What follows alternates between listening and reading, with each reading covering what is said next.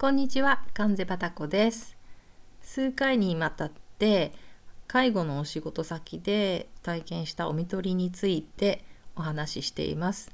今日はですね、えー、と一言で言うと「あの世」とか、まあ、迷信とかですかねにあたるようなお話についてです。これもちょっと長くなりそうなのでおそらく2回に分けると思います。数年前に確かインターネットのニュースか YouTube でお見かけしたんですけれども矢作直樹先生というお医者さんがいらして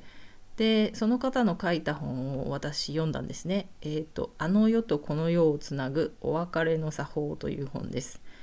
で最初にあのこの先生を知ったのは「人は死なない」というタイトルの本をおそらく2011年に出されていてですごくこう目を引くタイトルですよね。で矢作先生はあの執筆当時東京大学の医学部附属病院で救急部と集中治療部の部長をされていたということなんですね。なので現役のお医者さんで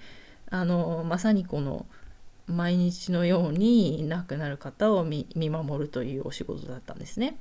で実際に本の中であのたくさんの方をお見取りしてきましたけれどもその中でその亡くなる23日ぐらい前から患者さんが、まあ、それまでこう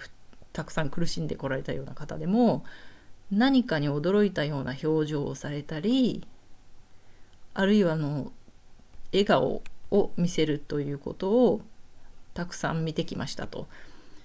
で大体あのその頃にはこの周囲にこう自分の周囲に全く関心がなくなってまるで別の世界にいるように見えてでその世界の中でそのびっくりした表情をされたりにっこり笑ったりされていると。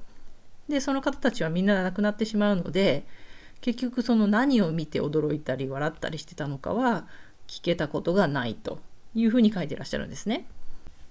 であのちょっと今日は具体的な話はしないで多分次回になると思うんですけれど実際に私これをですねあの今回のお見取りで体験したんです。あのご本に書いてあった通りだったなと思って。でちなみにこの「あの世」とかあのこの矢作先生のご著書の中でもたくさんいろんなあの話が出てきて「えーと、あの世」とかあと「肉体の死を迎えても魂は生き続ける」とかそれから、まあ、輪廻転生とかですね。いろんな話が出てきてでこの方あの医療者でいらっしゃいますね。お医者さんで。であのこういうことを信じているのかということなんですけれどもあの矢作先生は特定の宗教の信者ではありませんというふうに書いてらしてこれ思うんですけどあの日本人私自分も含めてですねその私たちみんな現代に生きて科学のこととかは知ってまあ科学のまあ、多少の知識はありますよね。でお医者さんこの矢作先生はもちろん科学者でいらっしゃるのででそういう知識もあるんだけれどもそれでも科学では証明できない現代の科学では解明できないあの死後の世界あの例えば輪廻転生とかですねそういうことを、まあ、信じるっていう人って日本では結構いるような気がします。これ私ですねあの大学時代の一般教養で宗教学というのを取ったことがあるんですけれどもその中でですねあのまあ一神教ですねイタイキリスト教 すみませんキリスト教やイスラム教などの宗教では信仰告白というのがあって私は何々教を信じますと。であの唯一のその神様に帰依しあのその他の異教や迷信は一切あの拒否しますというようなことを宣言するんですね。でその宗教学の先生はこれはちょっと日本にはあまりない発想で日本人はあの仏壇には手を合わせるし神社に行けばあの柏手を打つしあのそういうこのあと、まあ、お地蔵さんを見たら頭を下げるとかですね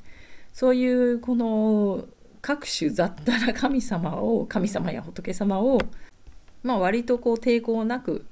受け入れると。でその信仰告白で異教を排除しますっぽいことは日本の文化にはそぐわないみたいなことをおっしゃってたんですね。でその時非常にああなるほどねと思って腑に落ちたんですけどまあその後ですね その後私はこうやってイスラムイスラムじゃないですね キリスト教の国に住んでるんですけれどもその理論が今でも適用されるかというとまあどうかなという気がしますね。というのはその例えば200年300年前だったらほとんど100%の人々が日曜日は教会に行ってたんだと思うんですね。でその人たち全員が完璧にキリスト教の信者だったかというと、まあ、社会的に日曜日には教会に行くのが当然とされてたから行ってたという人たちもいるような気が私はしますしあとね迷信も迷信もいろいろあるんですよね。例えば、えー、っと塩をこぼしたらあの縁起が悪いのでこぼした塩を右手でつまんで左肩から後ろに投げるっていう、まあ、迷信ですね。あと家の中で傘を広げないっていう迷信。あと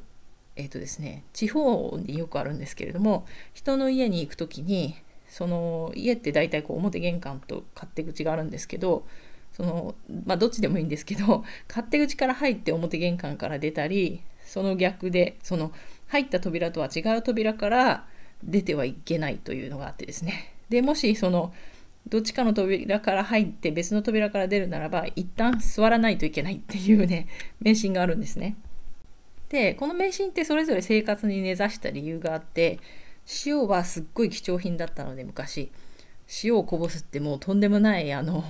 薬剤だったんだと思うんですね。でこれはとても縁起が悪いからお祓いをしないといけないっていうそういう理由ですね。あとあの家の中で傘を広げないのは多分その昔の家でそういうことをやるとこう戸棚のものをなぎ倒したりとかまあちょっとそのどっちにしてもよろしくないと 検問だということでそれはやめましょうということが背景になってると思いますしあとその一つの扉から入ってもう一つの扉から出ないっていうのはですねその昔にあったあの例えば戦争の時とかにあるその略奪行為ですね。どっかの村に行ってあのその村にあるいい良いもの金目のものを全部人の家に入ってこう奪ってで場合によってはその家に火をつけたりとか、ね、女性に乱暴したりとかしてで用事が終わったらさっさと去っていくみたいなそういう略奪行為とを思わせるからだと思うんですね。一つの扉から入ってそのただ中を通過して出ていくっていうのは、まあ、非常に失礼なことだという発想から来ていてで、まあ、もしそういう必要があるならば一旦座るというのはその招かれて食事をするとかおっちゃんに呼ばれるとかそういうのなら OK っていうことだと思うんですね。なので一旦この座るっていうその迷信があるんだと思うんですね。でこの迷信を私は実際にその実践してる人々をまあどっちかというと年配の人が多いですけどそういう人々を見るのでじゃあねこの人たちが キリスト教のあのキリスト教だけを信じてこの迷信って多分キリスト教とは関係ないと思うので じゃあ迷信をあのそんなものは拒否しますっていうあの理論にのっとってないわけですよね。でもこの迷信ってずっといろんな人が信じ続けてきたから今まで残ってるわけなのであの何百年か前の人も信仰告白というかあの表だ表立ってはキリスト教と言いながらこういう昔からある迷信を信じてたわけですよね。なのであの宗教学の理論で習った西洋はこうですイスラム教はこうです日本は違いますっていうそれはちょっと成り立たないかなとまあまあ、ある程度人類共通なんじゃないかなと思ってるんですね。で今のちょっとわからないですけど今のイギリス人に聞いてあの私は科学の信者でそんなあの世のことは一人も信じません 一個も信じないですっていう人とまああっても不思議はないんじゃないかなっていう人といや信じてますっていう人がまあ混ざってるんじゃないかなと私は思いますね。というわけでなんかあの えと理屈っぽい話になってるんですけれどもすいません長くなりましたので次回以降その具体的にお見取りの際にあのにっこり笑っているところを目撃したという話に入ります。はい、今日はここまでです。では次回までごきげんよう。